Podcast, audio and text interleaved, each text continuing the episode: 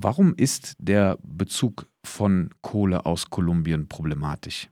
Der Kohlebezug ähm, aus Kolumbien nach Deutschland ist deswegen problematisch, weil der Kohleabbau, der Steinkohleabbau in Kolumbien, vor allem im Norden des Landes, in den beiden Regionen La Guajira und Cesar, mit enormen Menschenrechtsverletzungen und Schäden äh, an Umwelt und Klima verbunden ist. Zum einen ähm, sehen wir schon sehr lange, dass es äh, in den ähm, Abbaugebieten in beiden Regionen immer wieder zu Angriffen auf MenschenrechtsverteidigerInnen kommt, vor allem eben in, just in den Regionen, wo auch die, wo sich auch die Kohleminen befinden. Zeitgleich ähm, gibt es eine Häufung von von Angriffen auf Menschenrechtsverteidigern immer dann, äh, wenn diese beispielsweise Gerichtsprozesse gegen die Kohleunternehmen wegen anderer Menschenrechtsverletzungen anstrengen.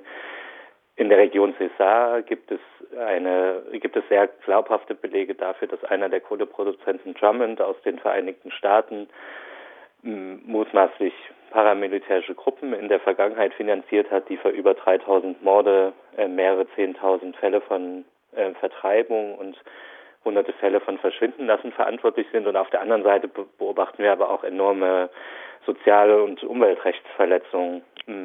Auf der, es gibt zum Beispiel mehrere Studien von Universitäten, die belegen, dass der Kohlebergbau enorme schädliche Auswirkungen auf die menschliche Gesundheit hat, also dafür verantwortlich ist, Krankheiten wie Krebs ähm, zu verursachen, Atemwegserkrankungen, für Frühgeburten oder Fehl, Fehlgeburten verantwortlich zu sein.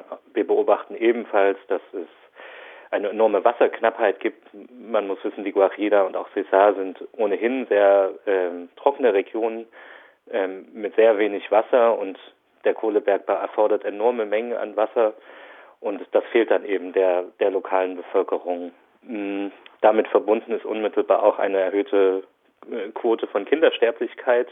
Ähm, das kolumbianische Verfassungsgericht hat vor einigen Jahren ein Urteil gefällt, in dem es festgestellt hat, dass die Grundrechte, unter anderem das Recht auf, auf Wasser von indigenen Kindern, die in der Guajira leben, ähm, massiv und systematisch verletzt worden ist und deswegen einen sogenannten verfassungswidrigen Zustand für die Region ähm, erklärt und dem Staat angeordnet, ähm, dagegen Abhilfe zu schaffen. Und dieser, diese Wasserknappheit in der Region wird eben durch den Kohlebergbau verschärft. Es gibt ebenfalls massive Umweltzerstörung, also kolumbianische Menschenrechtsorganisationen haben dokumentiert, dass in, in beiden Regionen über 60 Flüsse, Bäche, also was, wichtige Wasserquellen für die Bevölkerung vor Ort entweder verschwunden sind, ausgetrocknet sind, zerstört worden sind durch den Kohlebergbau oder in irgendeiner Weise beeinflusst, das heißt kontaminiert, kontaminiert worden sind.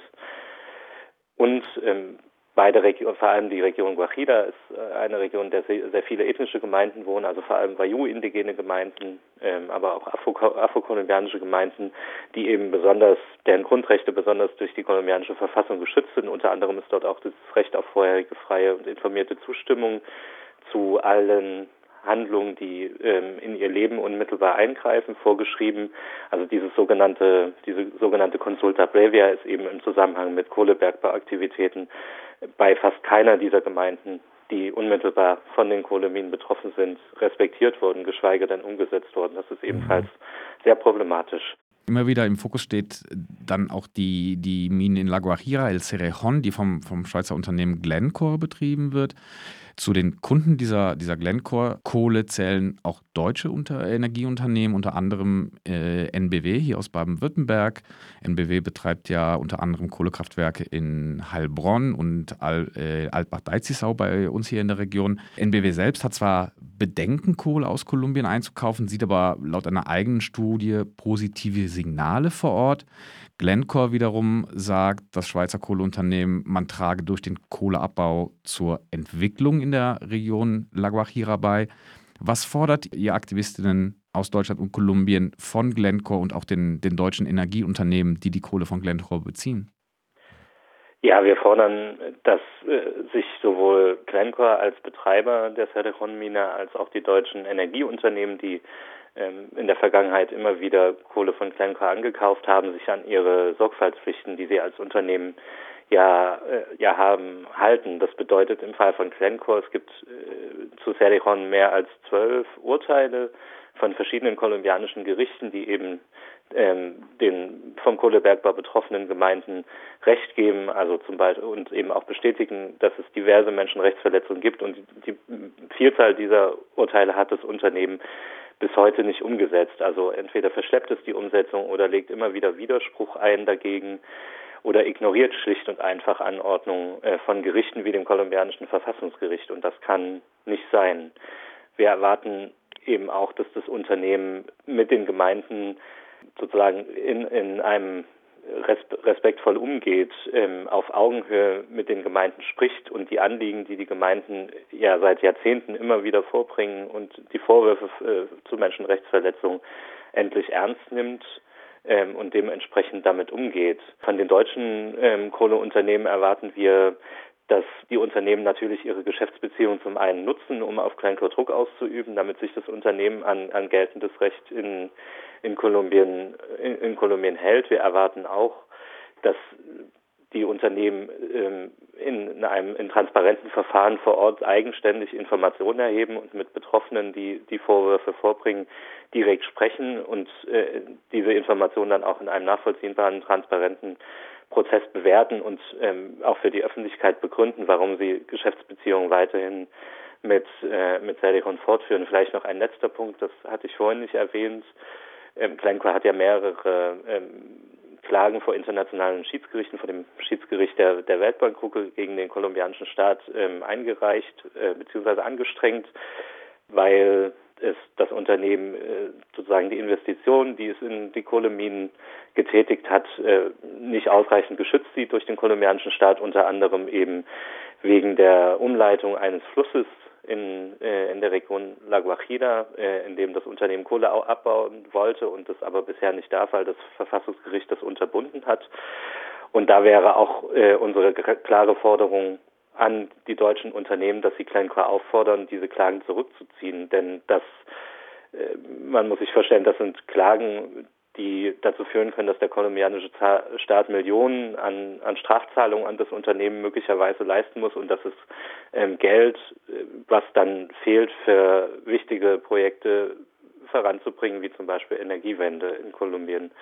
Das kann nicht sein. Und da ist die Forderung an die deutschen Unternehmen, hier auch massiv Druck auf Glencore auszuüben, dass diese Klagen zurückgenommen werden. Auf der COP28, der Klimakonferenz, die äh, derzeit stattfindet, äh, gibt es auch Diskussionen um die Einrichtung eines sogenannten Klimafonds, der unter anderem auch von der Bundesregierung vorangetrieben wird. Welche Rolle könnte dieser Klimafonds im Kontext des Verhältnisses zwischen Deutschland und Kolumbien spielen? Kolumbien gehört zu einem, einem der Länder weltweit, die am stärksten von Extremwetterphänomenen, also von den Auswirkungen des Klimawandels betroffen sind, zum Beispiel Extremwetterphänomene wie, wie extremer Regen oder extreme Dürre und Hitze, den, der Anstieg des Meeresspiegels und der würde auch just wiederum die Kohleregion, insbesondere die Guajira, ähm, treffen. Insofern ist Kolumbien sicherlich ein potenzieller Kandidat, auch Leistungen aus diesem Klimafonds zu erhalten. Die ähm, Bundesregierung, die kolumbianische Regierung haben Anfang Mitte dieses Jahres eine sogenannte Klimapartnerschaft vereinbart. Bisher ist noch nicht äh, klar, äh, welche Projekte über diese Klimapartnerschaft genau gefördert werden sollen, aber es geht schon auch sehr stark um den Ausbau erneuerbarer Energien und aber auch um Kooperation bei der Produktion grünen Wasserstoffes. Die, äh, Deutschland hat ja sehr großes Interesse daran, in der Zukunft große Mengen grünen Wasserstoffs aus anderen Staaten zu importieren und offensichtlich gehört Kolumbien zu einem der möglichen Produktionsländer.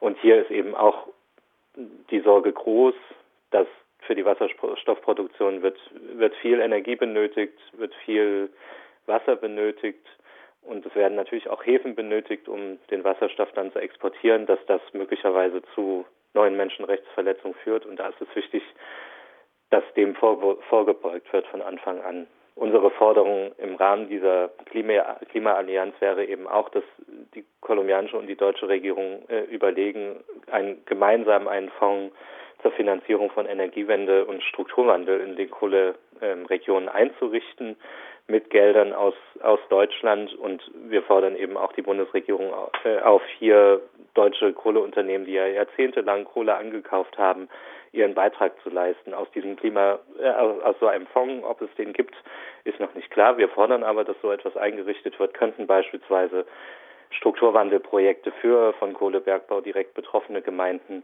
finanziert werden. Denn in der Region selber haben sehr viele Gemeinden sich äh, schon sehr lange darüber Gedanken gemacht, wie denn Strukturwandel in ihrer Region aussehen könnte und haben sehr konkrete Vorschläge dafür. Aber was es eben braucht, ist äh, sind Finanzierungsmechanismen für diese Projekte und diese Klimapartnerschaft ähm, könnte dafür eine gute Gelegenheit sein, auch äh, Wiedergutmachung aus Deutschland für den Jahrzehnten jahrzehntelangen Ankauf von Steinkohle aus Kolumbien zu leisten. Seit Mitte letzten Jahres hat Kolumbien nun eine linke Regierung. Gibt es Bemühungen der Regierung unter Präsident Gustavo Petro aus diesem extraktivistischen Wirtschaftsmodell auszusteigen? Ja, die Regierung hat äh, schon vor der Wahl, aber auch danach mehrfach ähm, angekündigt, dass sie die Energiewende in Kolumbien vorantreiben will, dass sie die Abhängigkeit des, der eigenen Wirtschaft vom Abbau fossiler Energieträger ähm, auflösen will, diese reduzieren will. Zeitweise gab es auch Pläne, den Kohlebergbau massiv zu beschränken. Da musste die Regierung zurückrudern, weil sie auch im Parlament keine Mehrheit ähm, für entsprechende Vorhaben gefunden hat. Aber nichtsdestotrotz arbeitet die Regierung weiterhin ähm, daran, erneuerbare Energien ähm, auszubauen und vor allem auch in den Kohleabbauregionen auszubauen. Für, äh, für die Regionen La Guajira hat die, äh, hat die Regierung im Sommer diesen Jahres einen sogenannten wirtschaftlichen, sozialen und ökologischen Notstand verhängt, ähm, der einhergeht mit einer Reihe von, von Maßnahmen, die eben Behörden ergreifen müssen, um der Gesundheitskrise in der Region, der humanitären Krise, der ähm, Ernährungskrise, ähm, der Wasserkrise entgegenzuwirken. Das Verfassungsgericht in Kolumbien hat das teilweise gekippt, aber verschiedene Maßnahmen sind zumindest zeitweise noch äh, bis Mitte nächsten Jahres noch in Kraft. Und für die Region Cesar hat die Regierung einen sogenannten Pilotplan äh, für, für eine gerechte Energiewende angekündigt auch mit dem Ziel, erneuerbare Energien auszubauen. Ähm, das gilt für beide Regionen. Wir beobachten allerdings auch ähm, jenseits dieser Ankündigung der Regierung die ja an sich sehr positiv sind, ist allerdings vor Ort noch relativ wenig passiert. Das ist jedenfalls das, was wir sehr häufig von, von zivilgesellschaftlichen Organisationen und von Menschen, die in den Regionen leben, hören. Und man muss dazu auch sagen, der Ausbau erneuerbarer Energien, gerade in der Guajira, ist auch nicht ähm, unproblematisch, denn ähm, zum Beispiel beim Ausbau, Ausbau von Windparks ähm, sind jetzt schon sehr verschiedene Fälle von von illegaler Aneignung von, von Landflächen, die dafür ja benötigt werden, ähm, und auch andere Formen von Menschenrechtsverletzungen wie der Consulta Previa beispielsweise ähm, zu beobachten. Also es ist nicht grundsätzlich, es ist grundsätzlich begrüßenswert, dass die Regierung erneuerbare, erneuerbare Energien massiv ausbauen möchte, aber das muss eben auch menschenrechtskonform passieren. Vielen Dank, Matthias Schreiber, Koordinator von Colco e.V. und der Deutschen Menschenrechtskoordination Kolumbien.